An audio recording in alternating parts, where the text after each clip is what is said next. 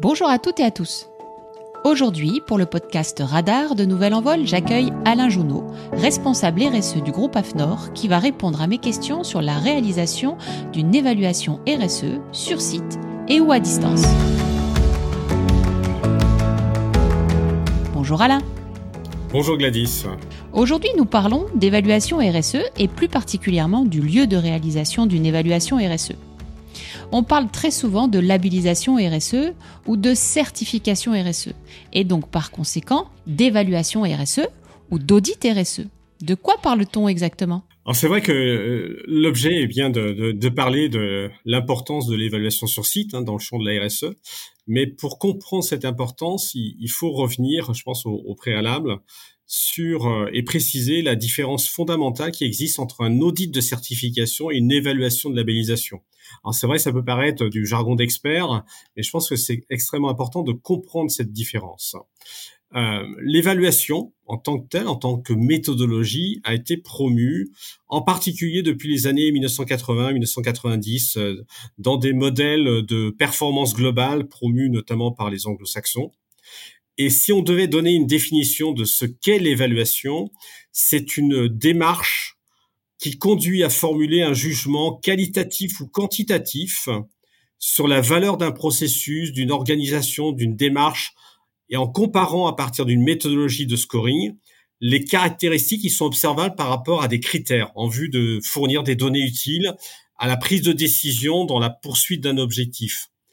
Alors ça peut paraître très théorique, mais si je devais résumer, euh, faire de l'évaluation, c'est de comprendre les pratiques déployées par une entreprise pour comparer ces pratiques par rapport à, un modèle et de pouvoir donner un avis qualitatif ou quantitatif sur la performance de cette pratique. Et cette, euh, cette méthodologie, et j'appelle ça une méthodologie, l'évaluation, elle se différencie très nettement d'un audit de certification, puisqu'un audit de certification, ça recherche et ça vise à rechercher la preuve tangible que les pratiques permettent de satisfaire à des exigences fixées précises. Évaluer, c'est comprendre et analyser les pratiques et les résultats afin de pouvoir juger de leur efficacité, ce qui produit pour moi des éléments pour décider des suites à donner. En résumé, pour conclure sur cette euh, première question, évaluer, c'est plutôt euh, avoir une posture de compréhension des pratiques déployées par l'entreprise et d'émettre un jugement sur la performance de ces pratiques, alors que auditer, c'est aller rechercher la preuve tangible, montrez-moi et démontrez-moi que. Alors qu'en termes d'évaluation, je serais plutôt dans une posture, racontez-moi quelque chose, racontez-moi ce que vous faites. Et dans une ou l'autre de ces, de ces disciplines, je dois être capable d'apporter un jugement dans un cas, euh, sur l'audit de certification, c'est un jugement binaire, alors que dans une évaluation, je vais évaluer par des niveaux de maturité pour expliquer à l'entreprise, ben voilà quels sont vos points forts et vos points faibles et comment vous situez en termes de niveau de maturité et de performance. Très clair. Merci Alain. Du coup, euh, quelle dimension humaine euh, mettons derrière une évaluation RSE Ça, c'est extrêmement important ce sujet parce que, euh, et on reviendra d'ailleurs par rapport à euh, l'évaluation à distance, l'intelligence artificielle, les évaluations RSE sont des expériences avant tout humaines, riches et intenses. Lors de chaque évaluation, pour par exemple le label engagé RSE, nous abordons en tant qu'évaluateur souvent des sujets extrêmement sensibles, parfois même intimes de l'entreprise le partage de la valeur.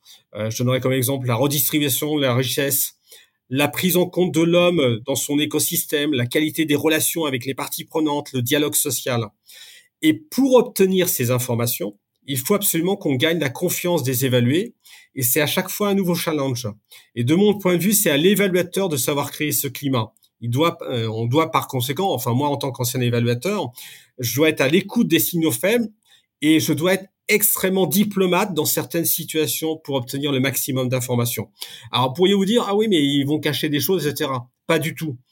La technique d'évaluation, aujourd'hui, permet vraiment d'aller en profondeur dans toutes les analyses des entreprises en matière de RSE. Et d'un point de vue technique, eh ben, pour justement aller en profondeur, ça demande de notre part, en tant qu'évaluateur, une connaissance à la fois large et approfondie des sujets RSE, ainsi qu'une véritable maîtrise des thèmes abordés pour que je me concentre finalement pour que l'évaluateur se concentre sur le fond et la pertinence des réponses et des actions engagées par l'entreprise.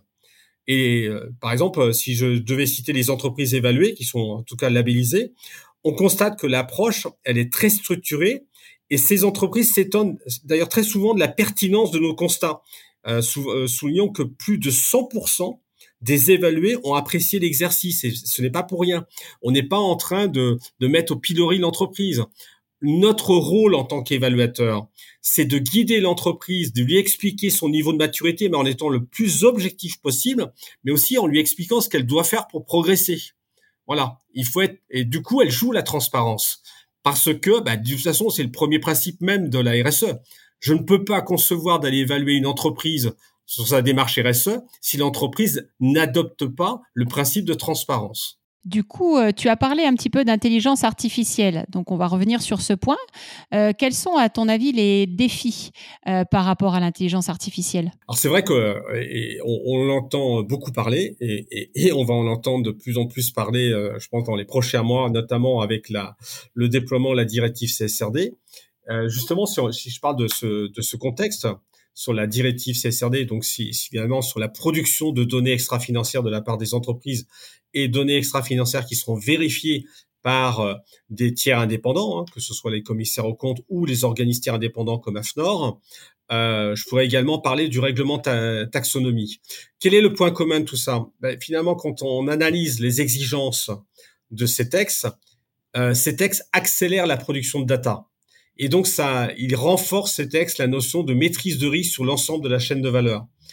Et par conséquent, les évaluations qui vont être menées pour aller vérifier finalement la pertinence, l'objectivité, la fiabilité des données extra-financières, auront plusieurs défis à relever dans les prochaines années. Et moi, j'en citerai trois qui sont en lien justement avec l'intelligence artificielle. C'est être en capacité de prendre en considération euh, un périmètre d'évaluation dans sa globalité, notamment toute la notion de chaîne de valeur, avec des ressources qui sont souvent limitées, notamment en ce qui concerne le in situ finalement. Deux, l'intelligence euh, artificielle peut relever ce défi qui est s'appuyer sur des données qui vont être extrêmement nombreuses et l'analyse de la data va représenter un enjeu pour l'avenir. Et, du coup, dans, dans tout ça, intégrer l'intelligence artificielle dans les pratiques d'évaluation, effectivement, va être pourrait être en tout cas bénéfique à la fois pour les entreprises, mais aussi pour les évaluateurs. Et si jusqu'alors euh, les audits ou évaluations se basent sur des cycles périodiques, notamment à 18 mois, si je prends l'exemple de la labellisation, où on pourrait dire euh, d'ailleurs l'exemple de la vérification euh, des comptes, etc., et la vérification euh, des rapports extra-financiers. Euh, L'intelligence artificielle permettra et devrait permettre d'avoir une approche en continu d'analyse des risques, c'est-à-dire que notamment sur les dysfonctionnements.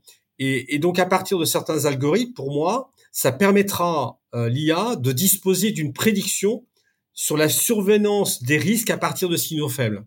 C'est là où je vois en tout cas une valeur ajoutée potentielle de l'intelligence artificielle dans les années à venir. Oui, donc toujours, elle vient aider l'humain plutôt que de prendre sa place. On a toujours besoin d'humains et surtout euh, euh, dans tout ce qui est RSE.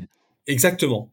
Euh, c'est euh, et, et, notamment euh, peut-être le, dernier point sur la nécessité, enfin ce, ce que je prône moi depuis très longtemps et ce que disent d'ailleurs nos clients, c'est-à-dire que la crédibilité d'une évaluation RSE d'une entreprise repose avant tout sur le in situ, sur l'évaluation sur site.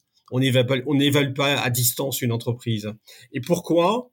Ben euh, tout simplement parce que l'évaluation à distance euh, ou automatisée, etc euh, elle peut être euh, limitée pour moi sur certains aspects.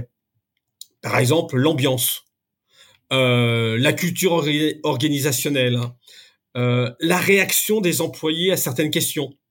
Je peux vous dire qu'ayant fait de l'évaluation, on voit bien euh, le principe de l'évaluation, c'est pas être en face à face avec un, interlocuteur unique d'une entreprise de 250 personnes.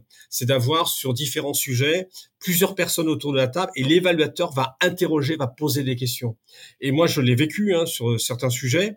La réaction des interlocuteurs est extrêmement importante dans ma façon et a été extrêmement importante dans ma façon d'apporter la suite des questions. Et la réaction des employés à certaines questions soulevait chez moi tout de suite une réaction pour aller creuser certains points. Euh, par exemple, je vais vous citer, euh, euh, qu'est-ce qu'on pourrait penser de, on fait dans le champ de la RSE, on va auditer notamment, enfin évaluer le, la thématique de santé sécurité au travail. D'accord. Qu'est-ce que vous penseriez dans certains secteurs d'activité d'une évaluation sans une présence effective sur un chantier? Nous, on le fait hein, dans des entreprises du bâtiment ben, on fait systématiquement la visite d'un chantier, en complément de l'interview de parties prenantes, internes, externes, au sein du siège ou d'agence, etc. Et ben, on va sur un chantier. Euh, et bien souvent, je rappelle que les, les défaillances sont d'origine humaine, ou en tout cas peuvent être d'origine humaine. Et donc, euh, comment réagiront les employés concernés par les constats sans un dialogue constructif par rapport à, à tout ça? Ça, c'est un premier point. Et je pense que quel que soit le domaine, l'évaluation reste une approche qui doit être objective, factuelle, basée sur des constats et toujours au service de l'amélioration pour le bénéfice des parties prenantes internes et externes de l'entreprise. Donc, en conclusion, si je devais conclure sur ces, différentes questions, les technologies d'évaluation à distance, tout comme euh, l'intelligence artificielle, ça ouvre réellement de nouvelles opportunités pour euh, améliorer, optimiser le traitement des données, détecter plus, plus finement ou plus rapidement d'ailleurs les, des anomalies ou des incohérences. Pour autant, tous ces outils finalement mis à disposition de l'humain ne pourront pas se substituer à l'intelligence humaine. Parce que l'évaluation RSE repose pour moi sur un dialogue constructif utile pour une analyse qui va être avant tout contextuelle, dont les résultats devront être partagés entre les humains et avec les humains. Et je finirai par une phrase que j'ai souvent retenue, c'est une phrase de Franklin Roosevelt qui dit La confiance est le ciment qui lie les relations humaines. Sans elle, tout s'effrite. Et je vais rebondir, euh, puisque ça, c'est euh, quelque chose où, euh, où on s'entend très bien hein, de ce côté-là, l'importance de créer du lien avec euh, avec les personnes euh, qu'on rencontre et notamment je suppose que quand tu remets ensuite ton ton rapport d'évaluation ça prend du sens en fait pour le dirigeant auquel tu le remets et c'est comme ça qu'il peut rentrer en action et, s'améliorer dans sa démarche RSE parce que justement il y a eu de l'humain il y a eu de la confiance qui s'est euh, créée durant toute cette évaluation et ça le permet vraiment de, de prendre la mesure de ce rapport que tu lui rends. Exactement. Je partage totalement Gladys. Alain, merci pour ta présence et de te prêter au jeu régulièrement de ces courtes interviews audio pour Nouvelle Envol. Merci à vous toutes et tous d'avoir écouté ce podcast Radar. Abonnez-vous et rendez-vous très vite pour notre prochain podcast d'actualité avec Alain Jounot.